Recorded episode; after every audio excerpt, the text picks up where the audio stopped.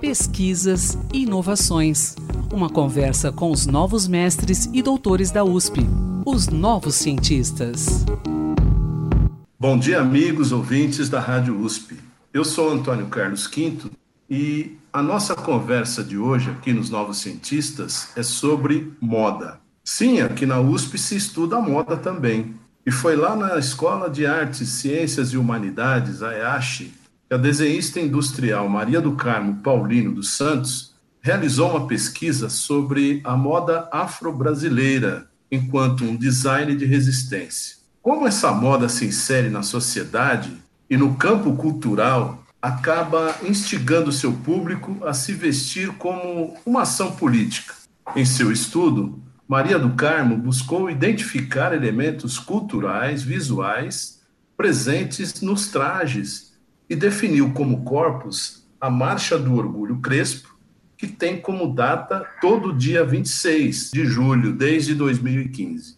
Bom dia, Maria do Carmo, tudo bem? Um prazer tê-la aqui nos Novos Cientistas. Bom dia, prazer é todo meu. Muito obrigada pelo convite. Antes de falar especificamente da sua pesquisa, além da data que eu citei aí, que é o dia do Orgulho Crespo, não é isso? Dia 26 de julho, você também citou numa conversa prévia que tivemos o Dia da Mulher Negra Latino-Americana e Caribenha. Então eu queria que você falasse para a gente a importância dessas datas, também se elas são de conhecimento da população negra em geral. Então vamos lá. Essas datas não são do conhecimento da maioria da população negra, mas uma boa parcela desta população conhece essas datas sim. Na América Latina, o dia 25 de julho, ele é celebrado como o Dia da Mulher Negra Latino-Americana e Caribenha, Aqui no Brasil, no dia 25 de julho, nós comemoramos o Dia Nacional de Teresa de Benguela e da Mulher Negra. Quem foi Teresa de Benguela? Foi uma grande liderança do quilombo de Quariterê, no Vale do Guaporé, no Mato Grosso, entre as décadas de 1730 a 1770, no século XVIII. Essa mulher era uma grande liderança nesse quilombo, ela liderava negros e indígenas. O protagonismo das mulheres negras, ele perpassa por toda essa história de luta, de resistência dentro do movimento negro no Brasil a partir de 1500, né? Então essa uhum. mulher negra está em constante movimento. E um desses movimentos na contemporaneidade é o movimento Orgulho Crespo, que nasceu nas redes sociais em 2014, foi para as ruas em 2015, 2016, 2017, vem ainda para as ruas, pautando o racismo e as desigualdades sociais a partir do mote que é o cabelo crespo. Então, do movimento Orgulho Crespo vieram as marchas do Orgulho Crespo que acontecer em diversos estados no Brasil, como São Paulo, Rio de Janeiro, Paraná, entre outros. E em São Paulo, em 2018, foi aprovado a Lei 16.682, que instituiu o Dia do Orgulho Crespo a ser celebrado todo dia 26 de julho. É, é possível identificar a moda afro-brasileira nos grandes centros, no dia a dia? Como é que é isso? Explica para gente. Sim, Antônio, a moda afro-brasileira é híbrida, ela está no cotidiano de milhares de pessoas que se identificam com esse estilo e querem se posicionar politicamente por meio do vestir. Ela aparece por meio dos turbantes, através das estamparias étnicos africanas, por meio de acessórios, brincos, colares, sapatos, bolsas, entre diversos produtos da moda no campo do design. Bom, e você disse também, você relata também no seu estudo, que ela, essa moda ela acaba sendo uma forma de resistência. Como é que isso acontece? Seria então uma forma, mais uma forma de luta contra o racismo, por exemplo? Sim, ela é uma forma de resistência e ela luta também contra o racismo, e é por isso que eu descrevi né, na minha dissertação que a moda afro-brasileira é um design de resistência e o vestir como ação política. Por que, que a gente traz esse recorte. Olha, a contribuição da mão negra na moda brasileira, ela acontece desde 1500, a partir do movimento das mulheres negras crioulas, a partir da revolta dos alfaiates. Então, toda a contribuição negra na moda, ela foi totalmente apagada, foi totalmente esquecida. A moda brasileira, ela vem ser contada, o histórico da moda, a partir do século XIX. Então, a contribuição que os povos africanos e os afrodescendentes deixaram e deram para a moda, todo esse legado não é contado.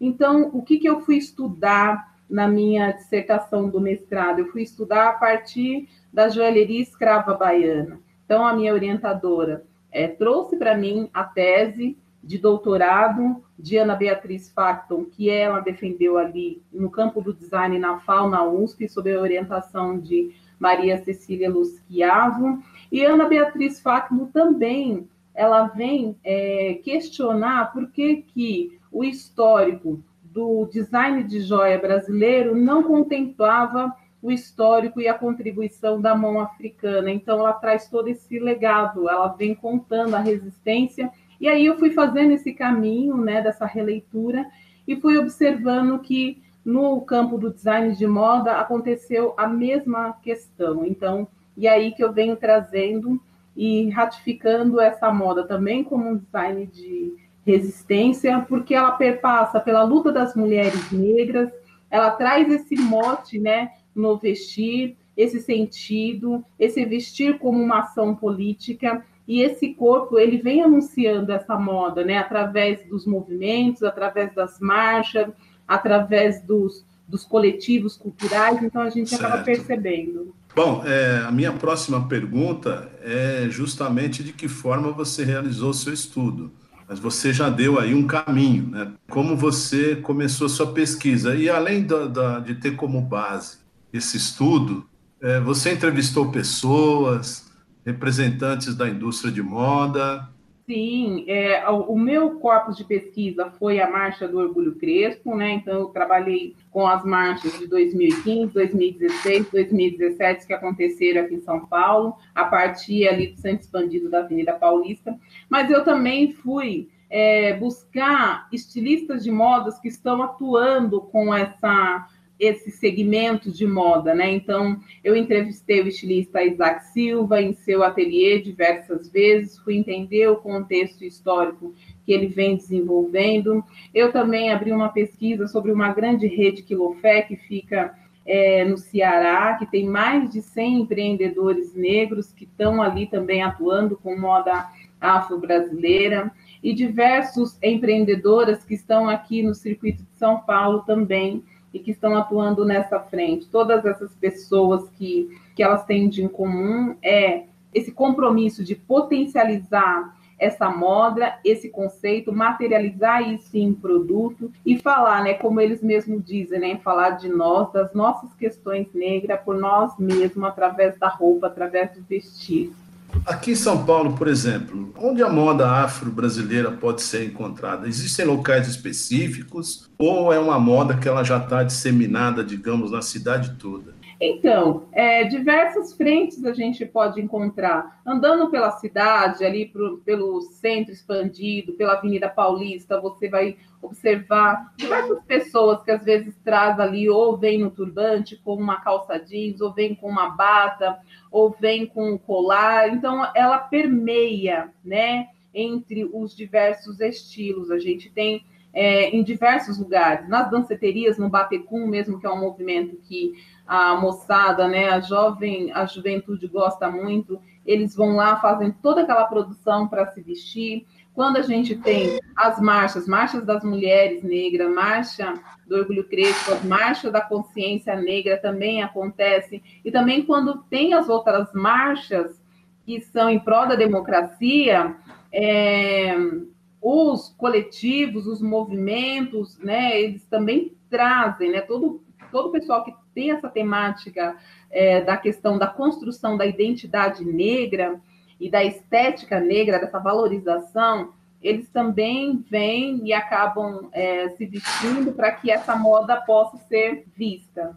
Bom, eu tenho mais duas questões para finalizarmos. A primeira é a seguinte: pelo que você diz, a moda afro-brasileira ela está em expansão. Estou errado ou estou certo? Não, você está certo. E na realidade, o que eu digo é a partir de alguns estudos que eu fiz. O Sebrae, por exemplo, certo. de Santa Catarina, tem um estudo dos anos 2000, logo uma virada do século, em que ele traz os dados, né, e falando que essa moda afro-brasileira já estaria em expansão. Então, nós estamos agora em 2020, já se passou duas décadas, nós estamos começando a trazer ela para a academia, né, esse estudo, porque a gente precisa fazer, recontar a história da moda brasileira a partir da contribuição da moda afro, né? A partir da contribuição da moda, da mão negra na moda. E essa contribuição não foi contada. Então a gente precisa fazer esse exercício, né? Então essa Agora... moda está aí. Uhum. Agora, é, em relação a essa expansão,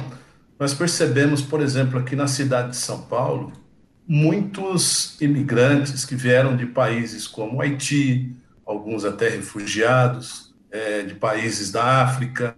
É, a gente percebe que essa população vem crescendo. Isso influencia de alguma forma? Eu queria também já emendar uma última questão Queria que você falasse quem fosse o seu orientador nesse estudo e se você pretende dar sequência num programa de doutorado. Legal. Então, a minha orientadora foi a Cláudia Regina Vicentini Garcia. Foi, assim, uma excelente orientadora. Agradeço muito por ela ter acolhido essa pesquisa e eu pretendo, sim, dar continuidade nessa, nessa pesquisa. Passei no doutorado lá na PUC, em comunicação e semiótica, onde eu estou levando essa pesquisa para lá, para mim poder trabalhar melhor a parte da metodologia, que é a questão né, da, da imagem, né, poder falar dessa imagem de moda afro-brasileira a partir da semiótica, então, eu, a minha intenção, só que vou ver se eu consigo uma bolsa. Esse está sendo o meu entrave agora, né, vamos ver. É, então, eu tenho acompanhado a movimentação desses imigrantes e refugiados africanos ali na, naquele naquele centro, naquela região ali da Praça da República, que tem uma, uma feira, né? É, artesanal, Sim. que eles vendem muitos tecidos, tem até uma loja que foi que montaram ali de dos imigrantes também, que vem de diversos lugares, Senegal, Congo, Benin, e eles vêm vender para nós esses tecidos que são desenvolvidos lá na cultura africana.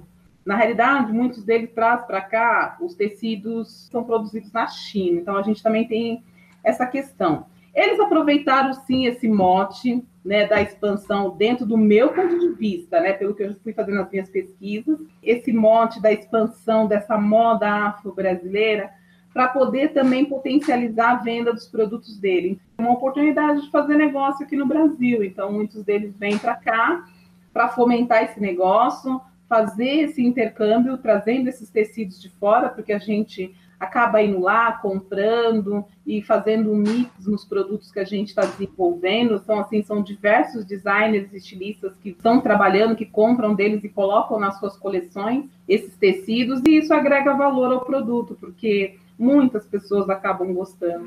Mas a moda afro-brasileira, como eu falei para você, ela é híbrida, ela também tra traz a questão dos bordados, ela traz a questão é, da cultura também do hip hop, né? Que essa moda que uhum. fala, que potencializa, então ela agrega diversos elementos, ela traz também diversos elementos da cultura afro-americana, então ela é potencializada por diversas vertentes, né?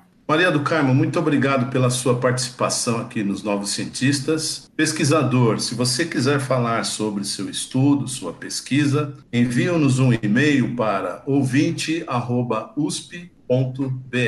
Na semana que vem tem mais. Pesquisas e inovações. Uma conversa com os novos mestres e doutores da USP, os novos cientistas.